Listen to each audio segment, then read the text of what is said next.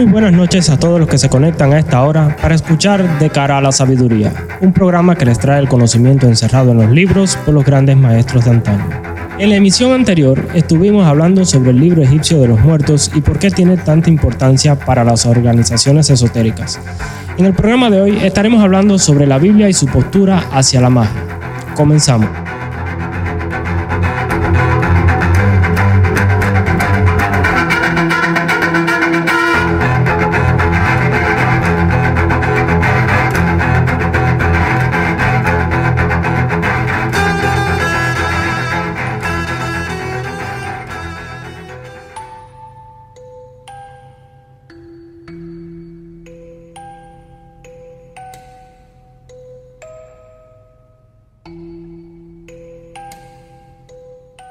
Desde siempre ha existido rechazo hacia la magia por parte de la iglesia cristiana, siendo este arte una gran herramienta para conocer a Dios y su creación y así ser más conscientes de nuestro trabajo para ayudar a la humanidad a encontrar el camino a la perfección. En tiempos anteriores al Nuevo Testamento era apoyada la magia para servir a Dios, utilizada incluso por sus sacerdotes, profetas y seguidores. Espero que el tema de hoy sea de agrado y de utilidad para muchas personas que buscan servir a Dios y no lo encuentran en una iglesia. Yo personalmente, antes de ser ocultista, fui cristiano y para recorrer el camino que me llevó hasta donde estoy ahora, comencé con mi propia fe, con deseo de servir al Señor, buscándolo donde el cristianismo enseña a buscarlo, en la Biblia. Hay un versículo que dice que el que busca hallará y las cosas que encontré en ese momento me confundieron. Les voy a leer un versículo que hizo que me volviera a replantear la visión que se tenía de la magia en el cristianismo. Adórnate ahora de majestad y de alteza, y vístete de honra y hermosura. Derrama el ardor de tu ira. Mira todo altivo y abátelo. Mira todo soberbio y humíllalo, y quebranta a los impíos en su sitio. Encúbrelos a todos en el polvo. Encierra sus rostros en la oscuridad, y yo también te confesaré que podrás salvarte tu diestra. Esto es Job capítulo 40 del versículo 10 al 14. Para quien no ha leído la Biblia o al menos esta parte, en el fragmento que acabo de leer es Dios quien le da esta indicación a Job. Por el contrario de lo que me habían enseñado en la iglesia, este versículo me decía que no tenía que esperar que la salvación viniera de Dios, pues me podía salvar yo mismo. Pero sin embargo, había otra duda. ¿Quién podría ser tan poderoso para ejercer la autoridad que menciona el versículo? Para mí solo había alguien, un mago, un mago tendría el poder para estar por encima del pecado y los pecadores. Busqué la opinión de algunos hermanos, pero sus explicaciones no me convencían. El siguiente versículo me ayudó a ver un poco más allá. Clama a mí y yo te responderé y te enseñaré cosas grandes y ocultas que tú no conoces. Esto es en Jeremías capítulo 33, versículo 3. Este, no quiero ser sarcástico, pero ¿cuántas cosas ocultas han descubierto solamente orando? Para descubrir algo, no hay que buscarlo primero. He aquí que os di el poder de pisar serpientes, y nada podrá causaros daño. Lucas capítulo 10, versículo 9. Si Dios nos dio ese poder, ¿por qué no lo utilizamos o es que nuestro poder se limita a sentarse, orar y esperar a si suceda o no lo que deseamos o necesitamos? Pongámonos a pensar un poco sobre qué es la magia, qué concepto tienes sobre la magia, qué es para ti. Yo voy a dar mi concepto particular, así que si alguien no está de acuerdo con él, está en todo su derecho de no estarlo. Somos personas diferentes y pensamos diferente. Bien, para mí la magia es el arte de desarrollar el espíritu para alcanzar la perfección y algún día regresar a nuestro lugar de origen. ¿Cuál será? No lo sé. Solo podría especular al respecto. Ya, así de sencillo. Pero personas con más conocimientos y experiencia que yo tienen otros conceptos. Permítanme citar algunos de ellos. Según Elifaz Leví, la magia es la ciencia tradicional de los secretos de la naturaleza, que nos viene de los magos. Por medio de esta ciencia, el adepto se encuentra investido de una omnipotencia relativa y puede operar sobrehumanamente, es decir, de una manera que no está al alcance de los demás hombres. Según Alan Richardson, la magia es un medio de volvernos hacia adentro y de hacernos a nosotros mismos para levantarnos del percueso hasta cualesquiera que fuesen las pautas que aceptamos como lo último. Por último, Bonayan Piero dice lo siguiente: No se trata, por lo tanto, de pactar con fuerzas celestiales o infernales, sino de ordenar o estructurar disposiciones positivas o negativas. En los tiempos bíblicos no existía el término magia o mago. La magia era una ciencia como cualquier otra y un mago era un sabio. Cualquier persona que tuviera conocimientos incomprensibles para el resto de la sociedad era un sabio. El término ciencia se utiliza en muchas ocasiones en la Biblia para referirse a la magia. Vamos a leer algunos versículos donde se menciona. Segunda de Crónicas, capítulo 1, del versículo 6 al 12. Subió pues Salomón allá ante Jehová al altar de bronce que estaba en el tabernáculo de reunión y ofreció sobre él mil holocaustos. Y aquella noche apareció Dios a Salomón y le dijo, pídeme lo que quieras que yo te dé. Y Salomón dijo a Dios, Tú has tenido con David mi padre gran misericordia, y a mí me has puesto por rey en lugar suyo. Confírmese pues ahora, oh Jehová Dios, tu palabra dada a David mi padre, porque tú me has puesto por rey sobre un pueblo numeroso como el polvo de la tierra. Dame ahora sabiduría y ciencia para presentarme delante de este pueblo, porque ¿quién podrá gobernar a este tu pueblo tan grande?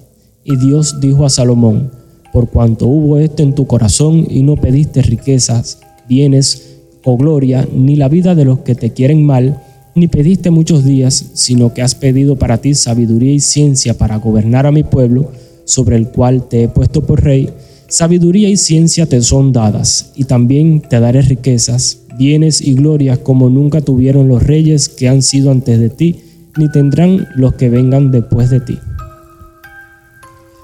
Romanos capítulo 11 versículo 33. Oh profundidad de la riqueza, de la sabiduría y de la ciencia de Dios, cuán insondables son sus juicios e inescrutables sus caminos. Proverbio capítulo 3 versículo 20. Con su ciencia los abismos fueron divididos y destilan rocío los cielos. Proverbio 30 versículo 3. Yo ni aprendí sabiduría, ni conozco la ciencia del santo.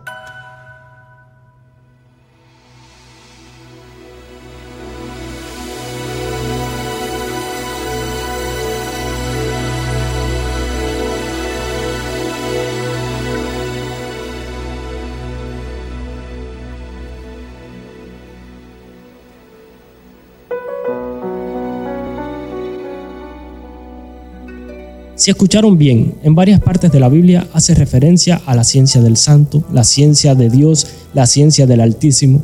En tiempos de la Biblia existían varias ciencias como la matemática, la astrología, la alquimia, pero no creo que ninguna fuera tan abarcadora como para tener el título de la ciencia de Dios, del cual solo sería merecedora la magia. Escuchemos un poco más. Daniel, eh, siendo profeta de Dios, fue el jefe de todos los sabios de Babilonia. En Daniel eh, capítulo 2, versículos del 47 al 48 dice lo siguiente. El rey habló a Daniel y dijo, Ciertamente el Dios vuestro es Dios de dioses y Señor de los reyes, y el que revela los misterios, pues pudiste revelar este misterio.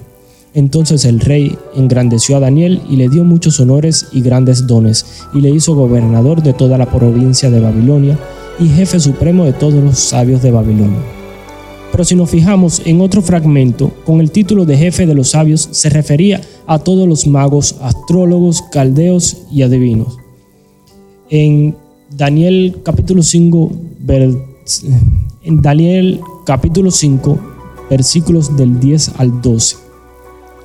La reina, por las palabras del rey y de sus príncipes, entró a la sala del banquete y dijo, Rey, vive para siempre no te turben tus pensamientos ni palidezca tu rostro. En tu reino hay un hombre en el cual mora el espíritu de los dioses santos, y en los días de tu padre se halló en él luz e inteligencia y sabiduría como sabiduría de los dioses, al que el rey Nabucodonosor, tu padre, oh rey, constituyó jefe sobre todos los magos, astrólogos, caldeos y adivinos por cuanto fue hallado en él mayor espíritu y ciencia y entendimiento para interpretar sueños y descifrar enigmas y resolver dudas. Esto es en Daniel, el cual el rey puso por nombre Belsasar. Llámese pues ahora a Daniel y él te dará la interpretación. Proverbios capítulo 2, versículos del 10 al 12.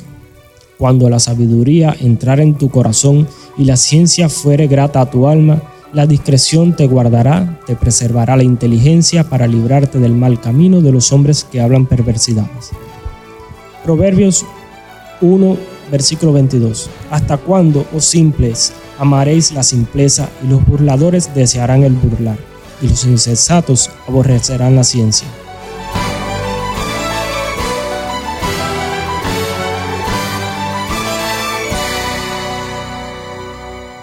¿No es acaso simpleza buscar a Dios sentado en una iglesia?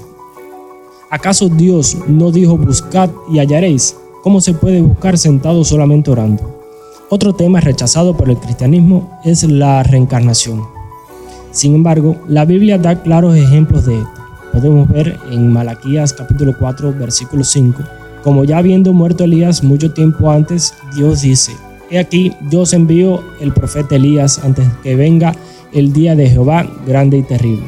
Y en Mateo capítulo 17 versículo 12 dice, Mas os digo que Elías ya vino y no lo conocieron, sino que hicieron con él lo que quisieron.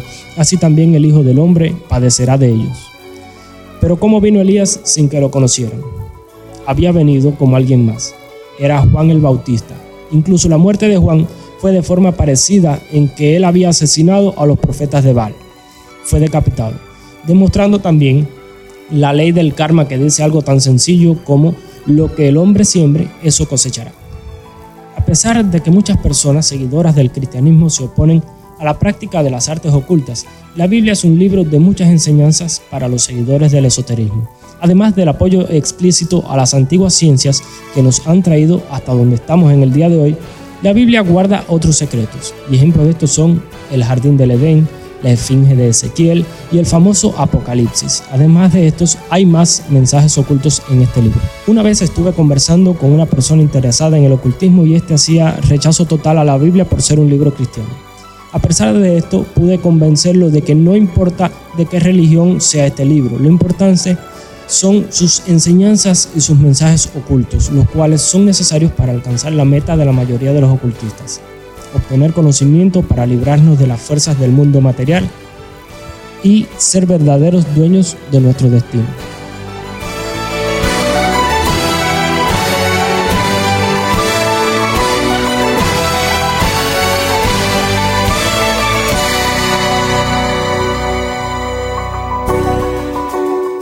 Vamos a terminar por la noche de hoy. Recuerde que si quisiera que aclarásemos alguna duda o quisiera proponer un tema para el programa, puede hacerlo en la página de nuestra radio.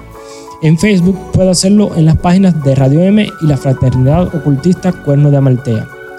Tenemos también presencia en Instagram, WhatsApp y en Telegram donde se encuentra nuestro podcast. Sin más, le esperamos el próximo martes para caminar juntos de cara a la sabiduría. Buenas noches.